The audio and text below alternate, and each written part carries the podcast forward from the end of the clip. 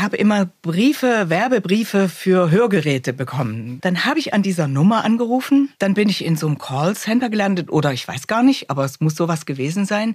Und dann sagt diese Frau am Telefon am Schluss, ähm, darf ich Sie noch was fragen? Äh, ja. Sind Sie die Stimme von Meryl Streep? Ja. Und dann haben wir gefühlt noch 20 Minuten geschwatzt und gelacht und waren Super. anschließend fast befreundet. Schenk mir noch eine. Kleiner Alarm vorne dran. Kleiner Klacker. Eine Gasrunde noch. Vorne war ein Geräusch. Noch ein bisschen unsauber. Rhythmisch ein bisschen schneller. Eine noch für den Sohn abgeschwatzt. Vorderen Teil ein kleines bisschen ruhiger. Fickten Schubs. Hart 4. Hart 4. Hart 4, der Synchronsprecher-Podcast mit Bene Gutjahr und Jacqueline Bell. Bitte Hartz IV, aber weichrein. Danke. Hoffe, mein Auto ist noch da, wenn ich nachher das Studio verlasse. Ich habe heute so ein Baustellenschild verschoben. Kennst du das? Ja, ja, damit du in die Parklücke reinkommst, Ja, oder genau, was? ich bin vorne rangefahren und dann hinter mir ist halt so ein, so ein temporäres Parkverbot. Irgendwie ab heute um 7 Uhr geht es dann nicht mehr. Und ich stand aber mit, mit dem Hintern noch so halb drin und, und hab das Ding einfach nach vorne geschoben. Ich hoffe, das hat keiner gemerkt. Ja. Ihr habt sie gerade gehört, Dagmar Dempe, die deutsche Stimme von Meryl Streep. Und als sie hier gerade reingekommen ist, meinte sie, also Leute, äh, Podcast, ich weiß überhaupt nicht äh, wie, was, wo, was heißt eigentlich Podcast? Und Bene und ich, wir standen gerade da wie so zwei Kühe auf der Weide, die... Ja, genau. Also Podcast heißt, äh, ja, Ähm, so. dass man redet äh, und nicht nur so kurz wie beim Radio. Und naja, wir haben es jetzt auf jeden Fall mal nachgeguckt. Es ist Und? so ein Angeberwissen, weißt du, was man auf der Toilette normalerweise in diesen kleinen Büchchen ja, klar, immer genau. liest. Wir, wir, wir droppen Knowledge Ja, genau. jetzt für euch. Also Broadcasting, äh, eine Radiosendung Mhm. machen, also Cast. Und tatsächlich äh, ist das von der Apple-Richtung damals gekommen. Auf dem iPod war das erste Mal diese Funktion von so. Podcasts mit drauf. Okay. Und daraus ist eben Podcast geworden. Von iPod und Broadcast Podcast. Und alle so, Ah. Was für eine Scheiße! Der Take der Woche. Und heute gönne ich mir den Take der Woche, Jackie, Bitte, weil bitte. wir haben ja beide mitgesprochen bei so einer Doku, wo es darum ging, tolle große Häuser auf Hawaii. Ging es dir auch so, dass die Häuser alle gar nicht so geil waren? Null. Ja. Ich hätte da im, im Leben nicht wohnen wollen, ehrlich gesagt. Ja, ich liebe das ja immer, weißt du, so Häuser Mhm. zu sehen, wie die dann aussehen. Und dann dachte ich mir irgendwie so am Ende, okay, nee, ich find's doch viel geiler, in meiner Wohnung zu wohnen. Ja, vor allem, weil man den Ort überhaupt nicht aussprechen kann, wo man da wohnen muss. Ich musste nämlich sagen, ich wohne, und das ist so eine Insel irgendwie rund um Hawaii, ich wohne auf Oahu. Also so heißt die Insel. Oahu. Ich konnte es nicht sagen. Ohio. Also wie Ohio, Ohio so ein bisschen. Ja. Ohio. Ja. Oahu. Ei. Furchtbar. Und? Wie lange hast du gebraucht? Stunden? das hat schon ein bisschen länger gedauert. Auf Hart 4 geht's los. Lasst uns ein Abo da. Macht mit unter 0157 3140 8001. Oder folgt den beiden auf Instagram. Bei uns heute im Studio, und da freue ich mich besonders, ist die großartige Dagmar Dempe. Hallo. Hallo. Warum, warum lachst du? Ja, weil wir uns so gegenüber sitzen und dann, und dann äh, kommt die offizielle Stimme.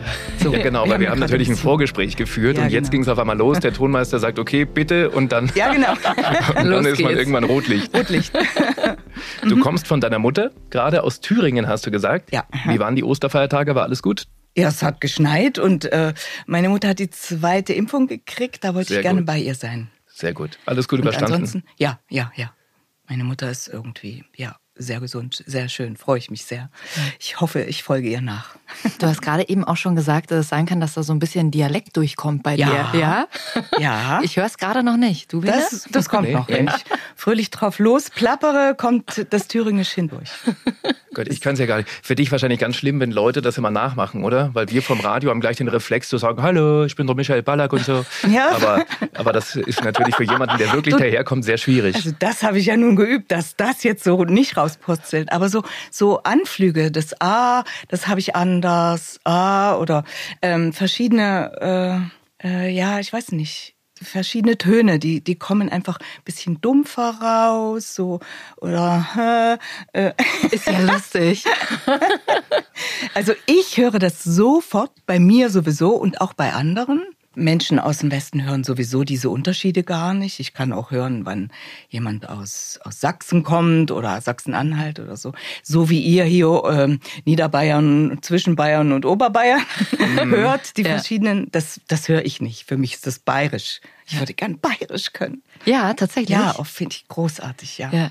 Hattest du das schon mal, dass du im Studio standest und irgendwie hinten der Tonmeister gemeint hat, oh, Dagmar, äh, du rutschst gerade in deinen Ja. Heimatdialekt äh, Ja. Rein, ja? Ja, es gibt ähm, ein paar, so zwei, drei Regisseure, die das hören und ähm, die auch sagen, oh, das klang jetzt ein bisschen, oh, danke, ja, ja, ich hab's auch gehört. Ja, und dann mach ich's halt nochmal, ist ja wurscht. Musste dir das damals äh, abtrainiert werden?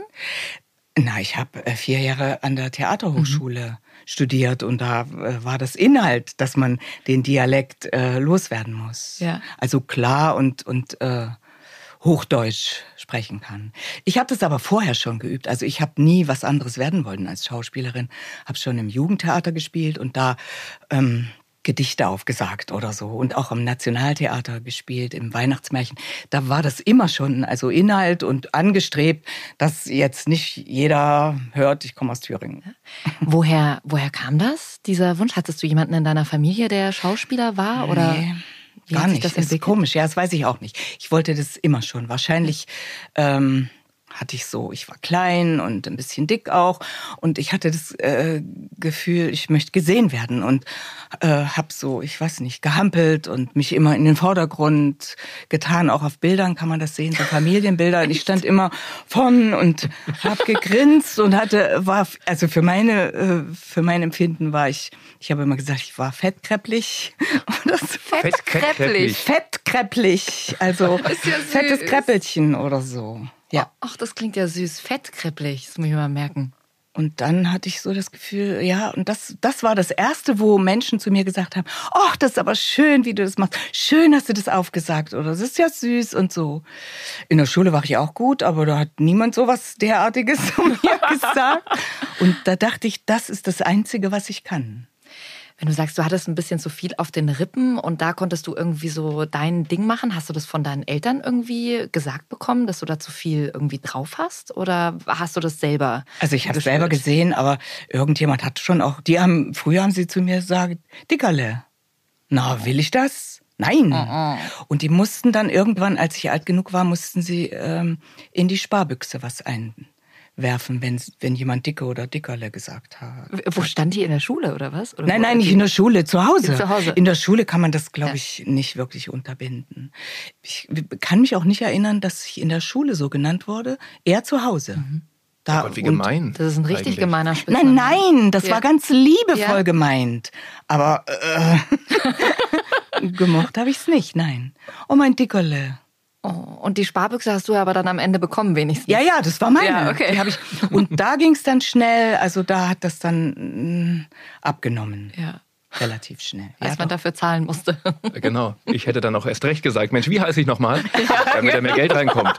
Den- Du bist mir einer. so gerissen war ich leider nicht.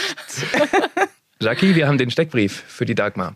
Ja, genau. Wir haben einen Steckbrief für dich geschrieben und äh, würden dich bitten, den in unterschiedlichen Stimmungen vorzulesen. Du kannst ihn gern dir einfach erstmal einmal kurz durchlesen und dann würden wir dir einfach immer wieder reinwerfen, zum Beispiel lustig, weinend, lachend. So Emotionen, ja? Ich fange erst mal ganz normal an. Du fängst ganz normal an und genau, dann werfen wir dir was ein. Ich heiße Dagmar Dempe und habe eine der bekanntesten Stimmen des Landes. Oh Gott, oh Gott, oh Gott. Ich habe mir schon als Kind leidenschaftlich gern, ich habe schon, oh Gott, ja, ich lese auch Schlechtes nebenbei gesagt. Ich habe schon als Kind leidenschaftlich gern Theater gespielt und holte mir auf der Schauspielschule in Leipzig den nötigen Feinschliff. Theaterhochschule war das übrigens. Jetzt bitte traurig weiter. Nach Jahren auf der Bühne wurde das Synchronstudio mein neues Zuhause. Ich habe, ähm, und dass ich die deutsche Stimme von Oscar-Gewinnerin Meryl Streep bin, naja, das macht mich richtig stolz. Lachend? Mein Lieblingsfilm von Meryl Streep ist Der Teufel trägt Prada. Oder so. Nein, es gibt noch andere gute, ja. Und noch einmal panisch, bitte. Panisch. Außerdem war ich jahrelang Benes Serienmama in Hör mal, wer da hämmert und musste dabei immer so bescheuert grunzen. Ohne Witz, das ging immer. Oh, oh, oh, oh, oh. Also die Jungs und, und, und, und Fritz von Hardenberg, der den Tim äh, Erlen gesprochen hat, das, das war Wahnsinn. Also Ja. völlig, völlig verrückt. Der, äh, ja, der war irre. Der war überhaupt irre. Äh, nicht irre, ich meine Na, verrückt. Fritz war schon irre. Auch das, kann man ja. schon sagen. Ja, ich weiß schon, ja, ja. Einigen wir uns drauf, er war irre, oder? Er Ist war das irre der- verrückt. Okay. Ja, aber der hat, der hat im Grunde alles gestalten können, was irgendwie äh, äh, als Vorschlag kam. Der konnte alles. Der konnte und hat auf einmal Witze auf Lager und oh, ich fand den wahnsinnig tragisch und witzig. Ihr standet ja auch oft zusammen im Studio, also du mit Bene und es war ja einer deiner ersten Rollen in Hör mal, wer da hämmert, oder? Es war überhaupt meine allererste größere Rolle, bevor ich halt immer der Mann oder junge Sieben war im Hintergrund irgendwie in der altehrwürdigen Plaza und es war schon verrückt, weil, weil meine ganzen Schulfreunde das auch immer geschaut haben und auf einmal warst du da im Fernsehen und hatte das, das war so meine Bühne zum ersten Mal, wo Ja. ich mir dachte, mein Gott, das gibt's ja gar nicht, das gucken ja Leute und fand das total cool. Und der Fritz und du, ihr wart wirklich so ein bisschen meine Vorbilder, weil wir auch das Glück hatten, dass wir damals noch zusammen aufnehmen konnten. Das gibt's ja heute überhaupt gar nicht mehr. Wir standen ja wirklich alle zusammen äh, vom Mikro. Für den Fritz oft ein bisschen schwierig mit uns Kindern, weil wir im Hintergrund natürlich oft ähm, Schmarrn gemacht Ja, haben ja. und so. Und er war immer sehr Ja. Engagiert und aufgeregt und hat geschwitzt, Geschwitzt. und gemacht und getan. und hat dann irgendwann gesagt, ja, bitte, bitte nehmt mal die Kinder raus. Also ich kann das nicht. Also jetzt muss bitte mal Ruhe sein. Aber das war wahnsinnig spannend für uns. Tolle Zeit. Mhm, das stimmt, das habe ich öfter jetzt auch überlegt, wie das die jungen Leute jetzt machen. Also die im Grunde ja nicht wirklich das lernen können. Ich weiß noch, ich habe in Leipzig ja schon synchronisiert. Äh, da habe ich schöne und auch schwierige Erlebnisse gehabt, wenn einer sich dann umdreht, weil du gerade mal das kann ich jetzt leider nicht vormachen. Man sieht es nicht. So umdreht, weil ich mich gerade mal zum zweiten Mal versprochen habe oder zu kurz, zu lang war oder so. Die Augen verdreht hat. Ein großer Sprecher, da dachte ich, das möchte ich niemals machen. Oh krass, der Ja. dich dann wirklich, der dir das Gefühl gegeben hat, Ja. hey, du machst das jetzt Gott, gerade nicht du gut. blöd oder kannst das gar nicht richtig oder so. Dabei habe ich da ja auch schon große Rollen gesprochen. Ja. Da habe ich mir vorgenommen, so möchte ich nicht sein. Ich möchte alle wirklich, äh, die, die das neu äh, lernen, unterstützen und ähm, akzeptieren, dass man das nicht gleich kann. Das Ja. ist doch irgendwie normal. Absolut. Erinnerst du dich noch an äh, Szenen mit dem kleinen Bene, mit dem Süßen? Also äh, ich weiß jetzt nicht, ich vergesse ja sowieso alles, was gewesen ist, das ist gewesen. Aber natürlich, äh, immer wieder, wenn ich dich irgendwo im Studio gesehen habe, habe ich mich gefreut, weil ich kenne dich, als du, du der Große von den drei Jungs warst, von meinen drei Jungs. ja, die Zeit mir wäre vergeht. nicht aufgefallen, ob du besonders begabt oder irgendwie gewesen bist oder so. Das äh, sowas äh, habe ich nicht geguckt. Also ich habe auch keine Vergleiche. Können wir im Nachhinein noch mal kontrollieren? Wir sind ja sehr gut vorbereitet. Achtung, wir hören mal rein. Dagmar und meine Wenigkeit in der ersten Staffel von Hör mal, wer da hämmert, 1996. Mom, ich gehe nicht zu der Party. Was ist denn passiert? Ich habe gerade erfahren, da spielt auch ein Orchester. Das bedeutet, ich muss tanzen. Na, das macht doch Spaß. Nein, das macht es nicht. Die spielen da nur Oma- und Opa-Tänze. Ja, sowas wie Dad und du tanzen. Oma und Opa Tänze. Lange her. Aber du warst immer so nett zu uns, auch äh, zum David, der den Randy gesprochen hat und dem, und ich glaube, Rall, äh, nee, wie, wie hieß er noch? Wer hat den, wer hat den Mark gesprochen? Ich, ich weiß es Marc, nicht. der mehr. ganz klein, das Der weiß ich nicht. Kleine. Der hat, Ja. Und die haben so oft gewechselt dann auch. Richtig, weil dann kamen ja alle immer, sind ja älter geworden und wir waren nicht im Stimmbruch. Dann hat Ja. Dominik Auer mal für eine Staffel mein Brad übernommen und ich kam am Ende wieder. Ach, du bist dann wiedergekommen. ah, okay. genau. Das ist ja auch selten. Ja, das habt ihr uns auch schon ein paar Mal gefragt und hier durchgeschickt. Wie ist das eigentlich? Das ist bei den Jungs immer ganz oft das Problem, dass sie so mit ja 13, 12, 13, 14 in Stimmbruch kommen. Dann Mhm. Und dann klingt man auf einmal so. Ja, genau. Ja, natürlich. Ja, und deswegen ist es immer ganz schwer, auch auf Jungs zu besetzen. Und deswegen werden ja oft Zeichentrickserien auch mit Frauen eben besetzt, die sich so ein bisschen rauer machen können, wie Sandra Schwittau, die wir in der zweiten Folge, da hatten, die eben Bart Simpson spricht. Wie war für dich grundsätzlich dieses Format Sitcom, was ja in den 90ern riesengroß war? Man hat ja irgendwie gefühlt in sieben Sitcoms gesprochen. Konntest du damit was anfangen oder war das für dich eine ganz komische Welt? Also für mich war es erst komisch, ja. Und äh, geguckt habe ich sowas selten, weil ich immer denke, ich möchte an der Stelle selber lachen, wo ich lachen möchte und brauche nicht diese eingespielten Lacher, die mir vorzeigen, wann es komisch ist oder so. Das fand ich immer seltsam. Aber ähm, Hör mal, wer da hämmert, habe ich schon geguckt. Das war, glaube ich, so die einzige, die ich durchgehend geguckt habe. Ja. Ja. Einfach auch, weil, äh, ja, weil mich auch die anderen interessiert haben. Aber guckst du generell äh, deine Serien, die du synchronisierst? Überhaupt nicht. Überhaupt nicht. Nichts. äh, Du, ich, äh, ich gehe aus dem Studio raus und habe, ich weiß keinen Titel, kein gar nichts. Ich weiß nichts, äh, was ich da gemacht habe. Ich vergesse es sofort. Ähm, die Meryl Streep Filme, die gucke ich mir alle an. Ja, da kommen wir Im nachher. Kino. Ja, da gucken kommen wir nachher auch noch okay. so. Da haben wir nämlich auch noch Serien ein paar überhaupt nicht. Ich weiß das oft gar nicht mehr. Und wenn ich jetzt kriege, äh, äh, die Serie ist wiedergekommen, äh, schon allein den Titel kenne ich nicht und die Rolle schon dreimal nicht und dann komme ich wieder. Ah ja, jetzt erinnere ich mich. Ja. Sag mal, mich würde nochmal die Kindheit ein bisschen interessieren. Du bist ja in Weimar geboren, habe ich gelesen. Mhm. Da wird einem ja irgendwie die künstlerische Ader schon in die Wiege gelegt eigentlich, oder? Mhm. Also ja, von außen betrachtet ja. Äh, Wir sind sehr viel im Goethe- und Schillerhaus gewesen, im Unterricht, in, mit der Schule. Und eigentlich hat mich das eher genervt, weil wir wurden dann so zu zwei, zu dritt in ein Zimmer im Goethehaus geschickt und mussten in diesem Zimmer einen Vortrag erarbeiten über die Zeitepoche, die in diesem Zimmer dargestellt war. Und letztendlich, also ich mochte Goethe nicht, Schiller eher, aber, aber so, den habe ich erst viel später entdeckt. Und ich glaube, dass das, also als Kind nervt einen das. Und so immer wieder mit den Klassikern und Goethe, Schiller, Herder, Wieland und wer da alles in, ähm, in Weimar zugange war. Ähm, ich glaube nicht, dass mich das wirklich beeinflusst hat, sondern äh, ich habe da am Theater noch nicht viel, äh, noch nicht viel davon gewusst. Ich wusste einfach nur, ich muss gesehen werden, Ja. gehört und gesehen werden. Und hattest du dann eher so einen Fokus auf äh, Schauspiel im Fernsehen oder war das schon Überhaupt eher nicht. Theater? Das ist ja, f- da war Fernsehen ja noch gar nicht äh, so. Es war, gab's natürlich schon, aber aber Theater. Ich bin auch ins Theater gegangen, habe das ähm, aufgesogen, kannte alle Opernsängerinnen und Sänger und äh, Schauspieler und habe eben als Kind schon Theater gespielt.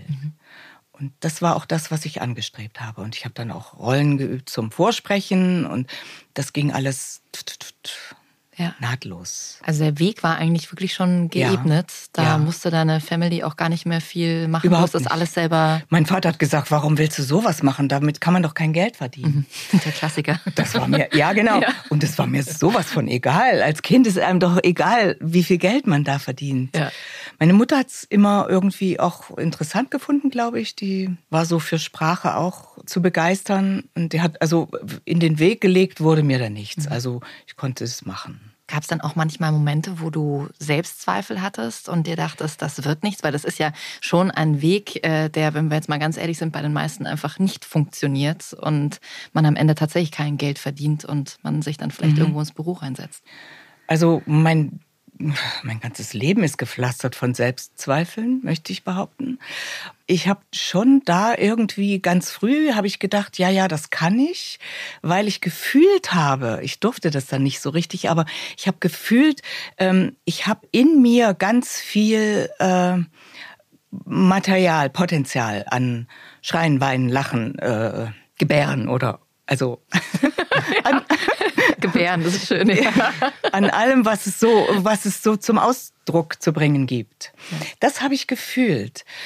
Äh, deswegen bin ich da zum Vorsprechen gegangen. Und an der Hochschule war das auch toll. Da habe ich das auch äh, in Szenenstudien spüren können. Aber am Theater dann durfte ich das irgendwie nicht. Das weiß ich nicht, hat verschiedene Gründe. Es hatte unter anderem auch damit zu tun, weil ich klein und äh, ich musste immer die jungen Dinger spielen und die sind eher einschichtig. Also die sind entweder frech oder schüchtern oder doof oder äh, lustig oder so, aber immer nur eins davon. Die sind nicht vielschichtig, so die jungen, jungen, ganz jungen Rollen. Und die musste ich aber bis 30 spielen so dass ich immer schon im Alter habe ich immer schon gesagt, jetzt bin ich äh, 27 und war erst 25. Ich habe mich immer schon ein bisschen älter gemacht, weil ich immer äh, zeigen wollte, wie absurd das ist, in dem Alter noch so so junge Dinger spielen zu müssen. Ja. Das war sehr sehr unbefriedigend. Ähm, beim Synchron war das dann ganz anders. Also da konnte ich das dann alles ähm, füllen. Aber das heißt, du hast Theater irgendwann ad acta gelegt, weil du gesagt hast, das erfüllt mich einfach nicht. Ja, ich habe irgendwann gemerkt, dass diese, also grundsätzlich, ich sage jetzt mal was, das werden viele nicht unterstützen, aber manche vielleicht doch. Ich glaube, man wird Schauspieler, weil man ein hohes Maß, ein, ein Defizit, ein hohes Defizit an Anerkennung hat. Also man hat wenig Anerkennung äh, in jungen Jahren bekommen. Deswegen denkt man, oh, wenn ich auf der Bühne stehe, dann kriege ich so viel Anerkennung, dann wird das geheilt. Das findet ja nicht statt, das weiß man aber nicht.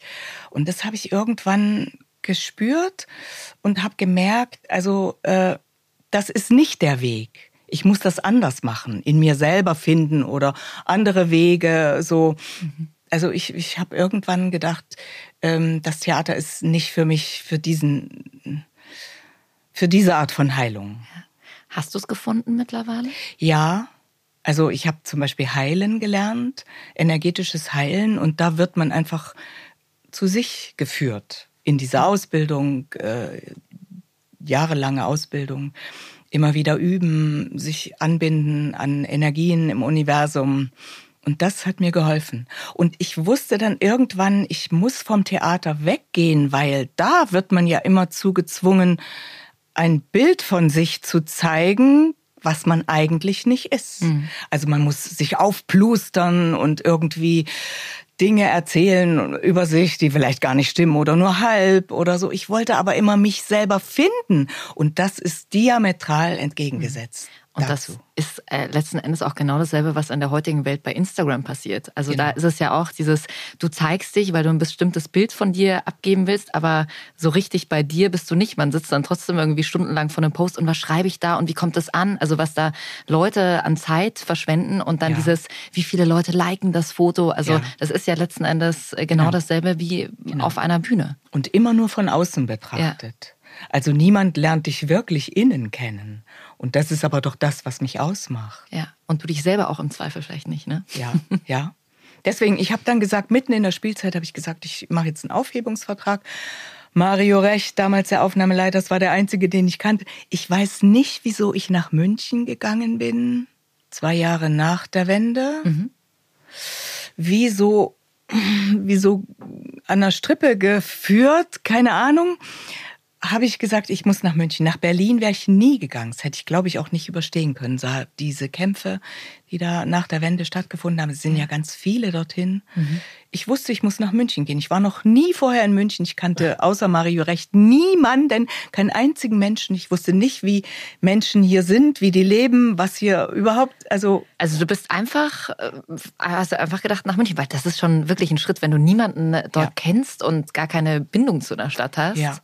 Und ich hatte, da hatte ich überhaupt keine Zweifel, dass das wird gut gehen. Hinterher habe ich mich umgedreht und habe gedacht, oh, wenn das nicht gegangen wäre, wenn das schief gegangen wäre. Ich habe meine Familie hierher gezerrt, sag ich mal. Meine Tochter war 13, die hat gerade das erste Mal im Hausflur geküsst und, und musste dann äh, Ja, mit der Mama mit, mit, nach und München. er hat immer gesagt, ich möchte nach Hause. Ich sag, liebes Kind, dein Zuhause ist da, wo deine Mama ist. Also ah, das war, das war nicht einfach. Hat sie das äh, verstehen können dann äh, danach? Ich weiß nicht, es, es war keine andere Möglichkeit. Es war egal, ob sie es versteht oder nicht. Also sie hat ähm, sich hineinfügen müssen. Ja. Das, ähm, da gab es einfach keine Alternative. Ich habe dort alles aufgegeben, die Arbeit und die Wohnung und äh, mein Mann ist auch mitgekommen und äh, wir haben das Geld war dann irgendwie, ich habe völlig von vorn angefangen und ich hatte keine Zweifel, dass das nicht geht. Also ich hatte keinen Zweifel, dass das geht. Und es hat ja alles funktioniert. Verrückt. Ich bewundere das wirklich sehr, weil Jackie und ich, wir sind ja schon hier die beiden Münchner Kindel, Ja. immer hier groß geworden. Mal nach Berlin vielleicht zum Sprechen, aber dann auch wieder nach Hause. Ja. Das Oder ist- vielleicht mal einen längeren Urlaub, aber so dieses Weggehen, wie gesagt, sein Heimatort, wo du genau weißt, du kennst die Straßen, ich kenne jede U-Bahn-Station, ich weiß genau, Ja. muss ich hinten oder vorne einsteigen, äh, um da und da rauszukommen. Das ist schon äh, Wahnsinn, so einen kompletten Neuanfang. Ich habe aber das Glück, meine Mutter lebt noch und die lebt noch in Weimar und ich kann immer mal wieder dahin zurück. Wobei ich möchte da auch nicht mehr leben. Also ich würde jetzt nirgendwo anders leben wollen als in München. Ja. Ja. Weil du gesagt hast, äh, du hast beim Theater einen Aufhebungsvertrag gehabt. Äh, musstest du da was zahlen dann, wenn du so mitten in einer Theatersaison Gar aussteigst? Nö. Nein, nein. Also ich, ich habe eher eingebüßt, weil ähm, ich war ja schon 15 Jahre am Theater. Eigentlich war ich unkündbar. Wenn ich gekündigt worden wäre, hätte ich eine Abfindung gekriegt. Und auf die habe ich sozusagen verzichtet, weil ich wollte jetzt gehen. Und dann habe ich noch ein paar Stücke weitergespielt, bin dann immer hin und her gefahren. Ja. Das war mir so wichtig, dass ich gesagt habe, jetzt und zwar gleich. Also ich, ich war da auch unglücklich am Theater, das muss ich sagen, weil äh, es es ist niemand vom Theater weggegangen. Bei uns äh, rückte einfach nichts. Wenn man an einem großen Theater war, Leipzig war ein großes Theater, da ist man dort nicht wieder weggegangen. Und es gab eigentlich auch keinen Kündigungsgrund, außer man hat sich, also man hat sich wirklich was zu Schulden kommen lassen. Und die Regisseure blieben und die Schauspieler blieben, alle blieben dort am selben Ort. Und man wurde immer von denselben Regisseuren auf dieselbe Art besetzt. Ja, was soll da noch entstehen? Da gibt's keine Entwicklung und nichts. Ja. Wie bei uns mit dem Bayerischen Rundfunk. Jetzt sind wir da gelandet bei, bei Bayern 3. Ja, da genau. gehen wir nicht mehr weg. Da gehen wir nicht mehr weg, ne? Ja, genau. Da bleibt man. Da sind wir ja auch sozusagen fast äh, Kollegen, ne? Du bist ja die Station Voice von Ja, Bayern 2. ja. Wie bist du damals dazu gekommen? Da bin ich zum Casting eingeladen worden. Also die, die wollten die oder mussten die Stimme wechseln. Die haben das Programm verändert, sehr verändert und haben eine neue Stimme gesucht. Die war irgendwie auch von außerhalb. Die wollten eine einfache Lösung, eine, die schnell mal vorbeihuschen kann und neue Sachen aufnehmen. Und da habe ich ein Casting gemacht und ich habe keine Ahnung wie viele. Jedenfalls ich war es dann. Ja. Wenn ihr euch jetzt fragt, Station Voice, hä, was redet ihr da? Das Ja. ist praktisch diese Stimme, die immer nach Songs oder vor irgendwelchen Beiträgen dann, vielleicht kannst du es uns ja einfach mal vormachen. Bevor Bayern ich das- 2, Zündfunk.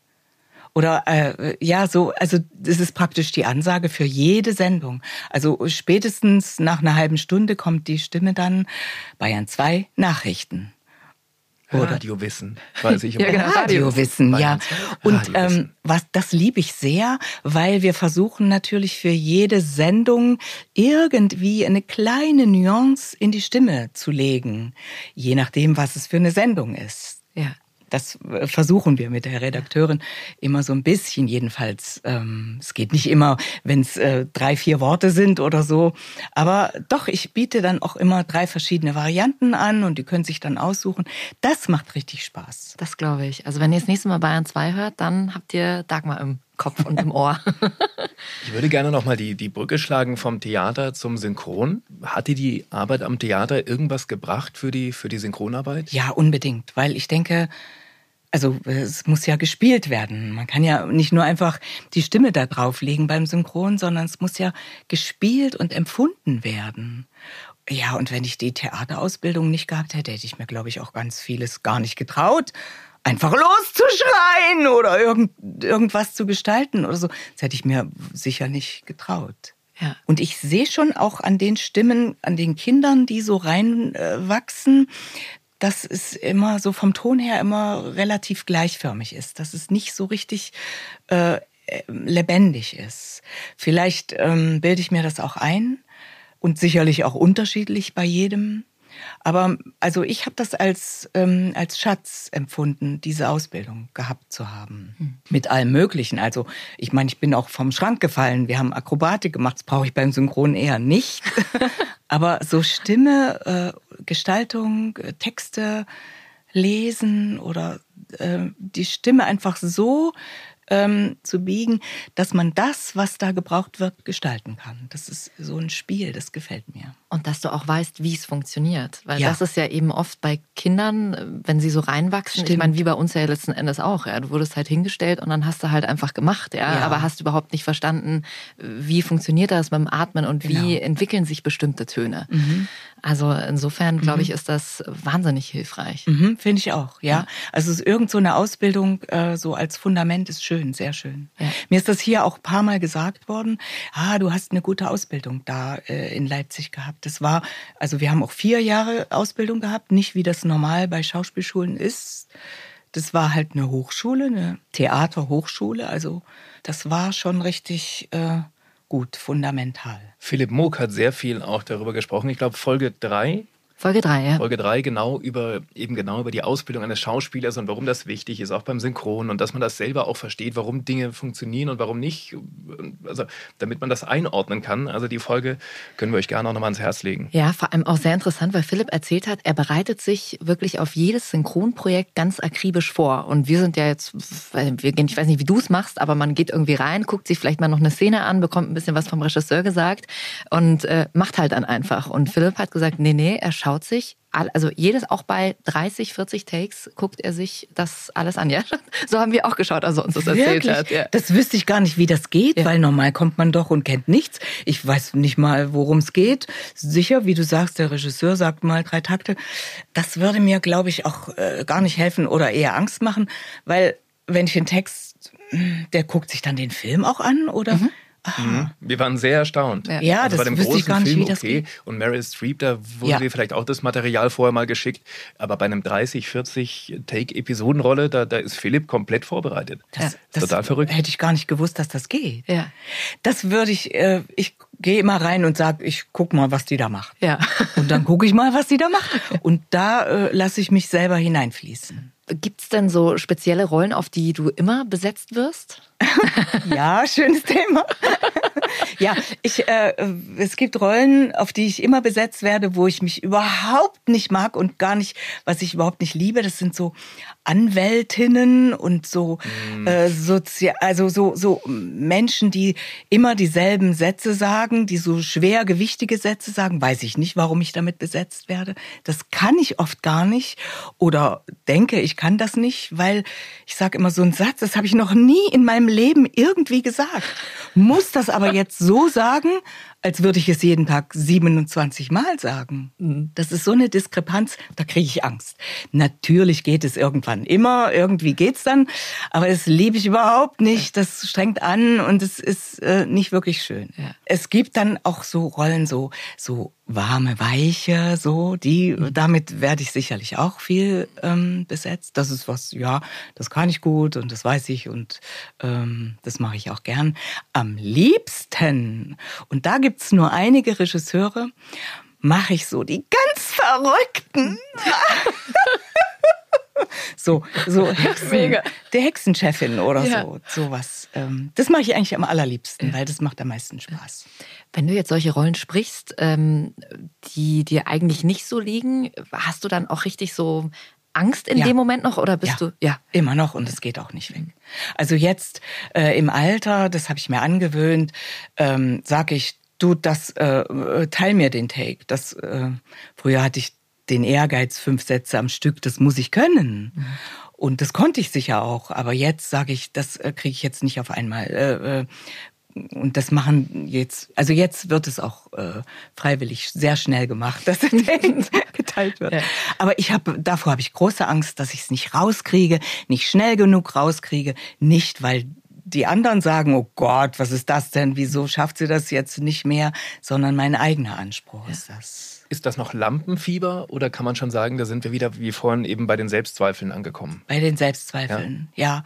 Und äh, so dieser Selbstdruck der der Perfektion. Also ich hab, bin eigentlich so vom Naturell bin ich Perfektionistin und das ist äh, was ganz Unschönes, weil man ist, also man kann sich selber nie erfüllen, weil äh, perfekt ist niemand, niemand auf der ganzen Welt. Und das heißt eigentlich, ich muss immer unter meinen Ansprüchen bleiben. Wenn ich es weniger anspruchsvoll bräuchte, könnte ich viel zufriedener sein. Aber ich finde es sehr interessant, was du gerade gesagt hast, dass es gar nicht darum geht, was jetzt der Regisseur oder der Thomas Mhm. oder der Kat denkt, sondern dass das du selbst bist. Weil ich glaube, Ja. stehen auch viele wirklich im Studio und denken sich dann so, oh nein, so ähm, ich muss doch da jetzt performen, um die nächste Rolle irgendwie dann auch wieder zu Ja, bekommen. genau. Ja. Sowas spielt natürlich auch eine Rolle.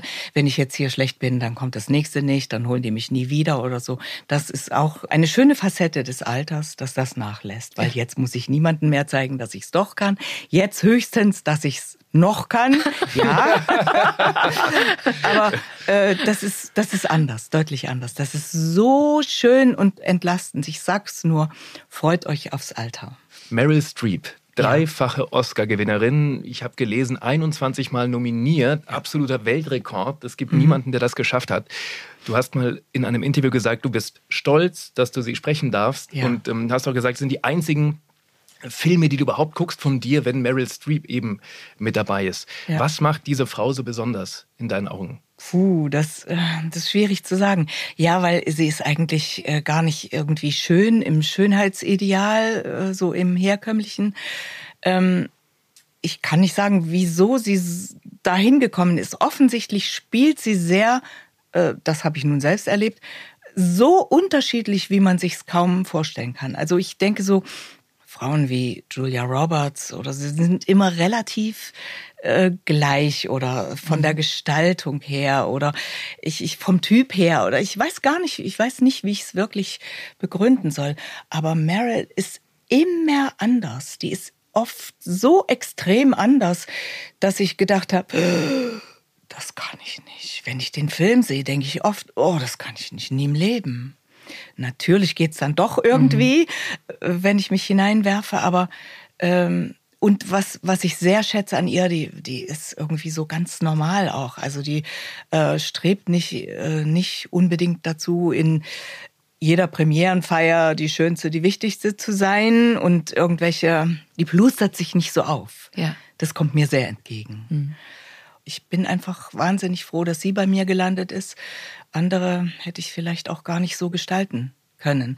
Ähm, ich habe von meiner Großmutter ein Bild zu Hause hängen, die sieht aus wie Meryl Streep. Das habe ich immer schon, ja, ich bin gerade bei meiner Mutter jetzt gewesen, wir haben es uns nochmal angeschaut. Die sah aus wie, wie Meryl Streep. Deswegen habe ich mich gleich auch zu ihr hingezogen gefühlt. Und diese Geschichte mit dem ersten Film war natürlich auch wieder so geführt auf irgendeine Art. Ähm, Das ist lustig, dass du das sagst mit deiner Großmutter, weil ich habe mir vorhin gedacht, als du hier saßt, dachte ich mir, irgendwie hast du ein bisschen was von ihr. So diese Backen, weißt du, so diese Partie. Ihr könnt auch mal gucken ähm, auf äh, Benes und meinem Instagram-Kanal, da haben wir dann äh, auch noch ein Video von Dagmar drauf, da werdet ihr sie nachher mal sehen, wie sie aussieht. Ähm, da irgendwie hast du so ein bisschen Ähnlichkeit mit ihr, ne? ja, irgendwie sowas muss da Muss da drin sein, ja. ja. Irgend sowas, ja. Erinnerst du dich noch äh, an den ersten Film, den du dann Ja. gesprochen hast, wie das dann da alles drumherum Extrem, abgelaufen das ist? war ein Wahnsinnserlebnis. Der Hartmut Neugebauer hat äh, Brücken am Fluss gemacht, beziehungsweise er sollte ihn machen und ähm, dann kam, da war, da gab's noch eine andere Stimme, also die Halgard Bruckhaus, die ich gar nicht kenne. Die hat sie damals hauptsächlich gesprochen. Da gab's auch immer schon andere Stimmen, die sie gesprochen haben, aber hauptsächlich Halgard Bruckhaus. Und äh, die war irgendwie in Italien und da sollte der Trailer gemacht werden und vielleicht haben sie gedacht, das ist zu teuer oder keine Ahnung, die von da für die drei Takes holen, das machen wir nicht. Also ich sollte den Trailer sprechen. Und der Hartmut hat da schon zu mir gesagt, oh, ich würde den Film gerne mit dir machen, aber es geht nicht. Die hat, äh, die Halgard ähm, spricht die schon immer ganz klar. Und dann kam, dann wurde der Film begonnen und Halgard kam und hat den Film angefangen und hat einen Herzanfall gekriegt. Also sie war richtig krank, musste ins Krankenhaus und da war äh, nichts mehr sicher. Und da hat die Firma mich angefragt und hat gesagt, bist du da, kannst du warten oder so. Auf, äh, wir warten jetzt. Clint Eastwood hat, glaube ich, den Film produziert. Er hat gesagt, wir warten mit der Stimme, äh, bis sie wieder aus dem Krankenhaus kommt. Ach krass. Und die kam aus dem Krankenhaus und hat dann den Film angefangen und hat einen Tag oder einen halben Tag ähm, gearbeitet und hat nachts äh, den Hartmut angerufen unter Tränen und hat gesagt, ich kann das nicht mehr machen, Hm. ich kann das nicht mehr machen. Und das hat sicher mit, mit Herz, ähm, ich denke, wir Synchronsprecher werden alle mal herzkrank irgendwie, weil immer auf die Sekunde genau, das, das macht Okay. einfach was mit dem Herzen. Sie hat gesagt, sie kann das nicht. Und da wurde ich dann angerufen. Ja, und ich hatte kurz vorher das Buch gelesen und hat, oh, dieser Liebesroman, das war so schön. Und da habe ich gedacht, das kann nicht sein, dass jetzt dieser Film an mir vorbeigeht. Aber es ist so. Und dann kam der Anruf, ja, die Halgard kann das nicht mehr machen. Und dann hatte ich die Rolle. Und da gab es immer noch im Hintergrund auch Menschen, die das nicht wollten, die nicht da eine neue Stimme drauf wollten. Aber ich hatte die Stimme von der Halgard so von jenseits von Afrika, damals in Afrika, so wie, wie die so anfing, das hatte ich im Ohr. Und deswegen habe ich so ein bisschen das so mit hineinfließen lassen in, in die Rolle und ähm, wollte einfach ähnlich sein, wie, wie die Halgard sie gesprochen hat. Das hat vielleicht geholfen, keine Ahnung. Ähm, jedenfalls ab da habe ich sie gesprochen. Und wir hören gerne mal rein. Und zwar haben wir einen Ausschnitt von Wenn Liebe so einfach wäre. Beziehungsweise wir hören in den Trailer rein. So. Keiner bereitet einen darauf vor, wie es ist, geschieden zu sein. Joe, du hast so ein Glück, dass Jerry tot ist. du darfst ihm nicht überall begegnen.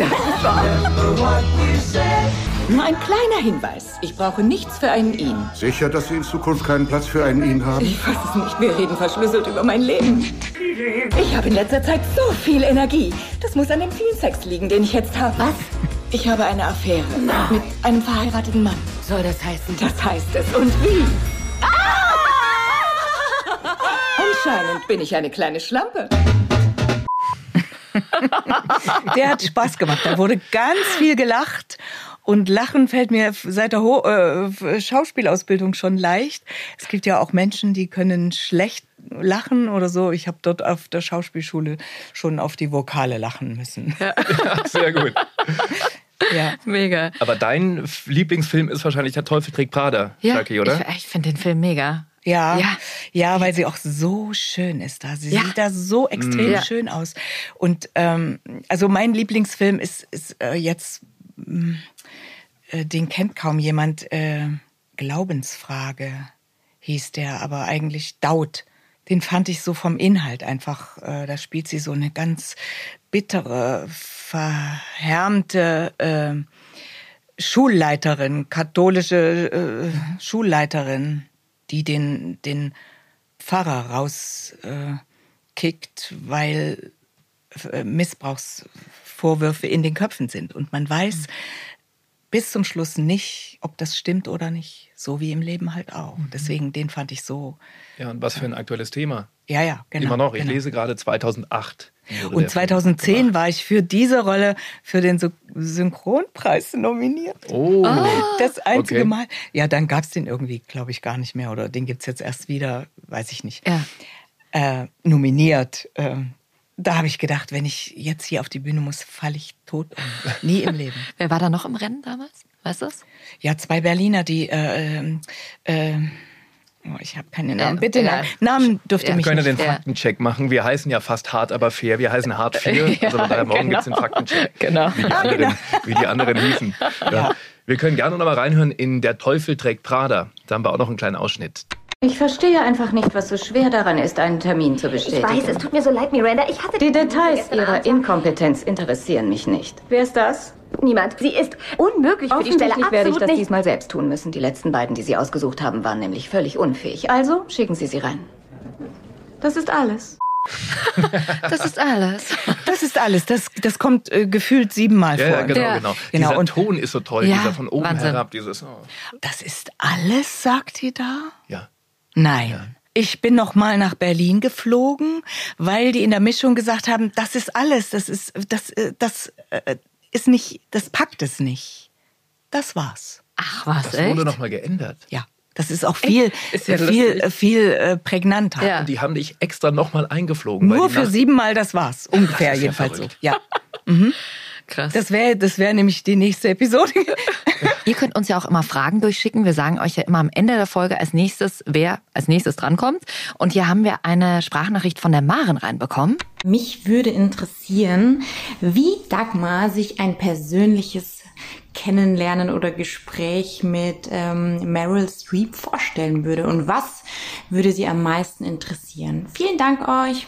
Das ist die Frage, die immer, immer, immer kommt. Erstmal, hast du sie schon getroffen und was wäre, wenn du sie getroffen hättest? ähm, ich kann dazu nur wenig sagen. Ich habe sie natürlich noch nicht getroffen. Ich habe früher habe ich immer gedacht, ja, das wäre doch irgendwie spannend. Jetzt denke ich, Gott, was sollte ich mit ihr sprechen? Ähm, ich würde mit ihr gar nicht über Schauspiel oder Synchron schon gar nicht sprechen. Das gibt's ja dort so gut wie gar nicht. Ich würde mit ihr, glaube ich, übers Alter sprechen, über das Altwerden äh, wie sich das anfühlt, was sie für Erscheinungen hat oder was sie für Erfahrungen damit hat oder ja, wie sich's, wie sich's für sie anfühlt. Ansonsten, ich bin dieser Sprache gar nicht richtig mächtig, weil ich bin ja, ich habe Russisch gelernt als erste Fremdsprache. Oh. In der DDR? Ja. klar. Und äh, Englisch auch schon, aber immer unter der Prämisse, das brauche ich nie. Also brauche ich nicht, lerne ich eigentlich nur schlampig. Russisch habe ich ganz Wurde gut. einem das so vermittelt? Das, das wirst du eh nicht brauchen, Englisch oder, oder wie war das? Ja, na, ich komme da nicht hin. Da, wo Englisch gesprochen wird, komme ich sowieso nicht hin. Das war, als ich äh, in der Schule war, war das, war das normal zu denken. Und da, wo ich hingekommen bin, wurde Russisch gesprochen oder was weiß ich, Bulgarisch. Das sind ja alles diese ähm, diese äh, slawischen Sprachen. Die Mhm. haben alle Ähnlichkeit. Auch Ungarisch war doch, glaube ich, auch. Ja, das ist nun wieder ganz anders. Auch ja. wieder eine ganz Ja. andere. Das stimmt. Aber äh, Polnisch und Tschechisch, da kann man immer schon so ein bisschen auch Anlehnung hören. Mhm. Ähm, deswegen dachte ich immer, ich kann die gar nicht treffen. Da brauche ich noch einen Dolmetscher dazu. Na, wie ist das denn? Ja. Da kann man gar nicht privat werden oder gar nicht persönlich sein Weil du es gerade gesagt hast, kannst du noch was Russisches, so richtig? Извините, пожалуйста, скажите мне, пожалуйста, где находится площадь революции? Du wolltest gerade so sagen. viel wie? Äh, und das heißt? Das heißt, ähm, äh, entschuldigen Sie bitte, können Sie mir sagen, wo der Platz der Revolution sich befindet? Ah, okay. Ich würde gern einmal noch die Rolle rückwärts machen zum Schluss. Ähm, Gibt es einen Unterschied in der DDR als Schauspielerin ausgebildet worden zu sein? Also äh, mein, mein ganz von außen drauf äh, Guckblick, äh, und der ist ganz unbegründbar, ist, dass es alles beliebig ist. Also die Ausbildung hier. Ähm, und dann gibt's private Schulen oder weiß ich gar nicht. Und was die an den wirklichen Schauspielschulen tun, das weiß ich nicht. Ich weiß nur, dass ich, dass ich einfach eine wirklich gute Ausbildung hatte. Wir hatten so viele Fächer und so viel, meine, ich hatte eine ganz alte Sprecherzieherin, Frau Bessert, ähm, Grete Bessert, die war uralt und die hat zu mir gesagt, du kriegst mal eine schöne Stimme. Da wusste ich gar nicht, was die meint. Wirst du eigentlich manchmal an deiner Stimme erkannt? Da Also- du erst mal. Eigentlich nicht. Eigentlich, äh, äh, eigentlich so gut wie nicht. Eigentlich nur zweimal in meinem Leben.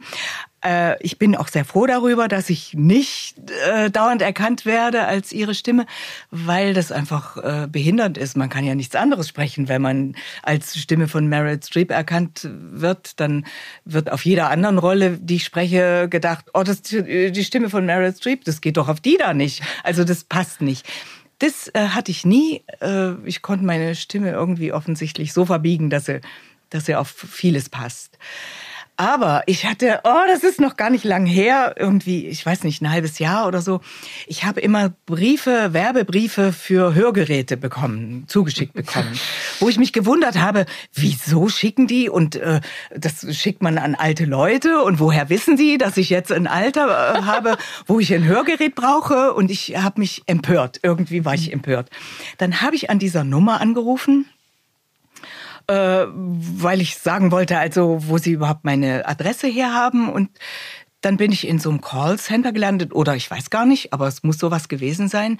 Ja, ähm, habe mich empört. Ich sag natürlich an so einer Stelle auch immer gleich, äh, ich weiß, das hat nichts mit Ihnen zu tun. Sie, ich meine nicht Sie persönlich, aber ich muss ja irgendwie meine Empörung irgendwo hin tun.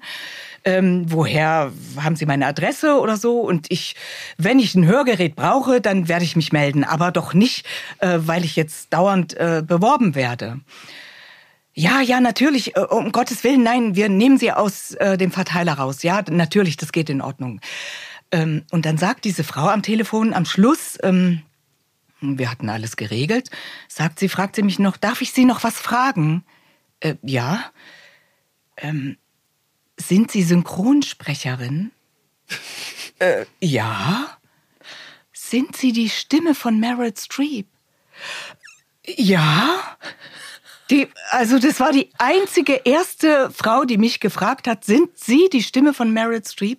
Mann, meine Mutter liebt Meryl Streep, so hat die zu mir gesagt. Und ich lieb sie auch. Und dann haben wir gefühlt noch 20 Minuten geschwatzt und gelacht und waren Super. anschließend fast befreundet.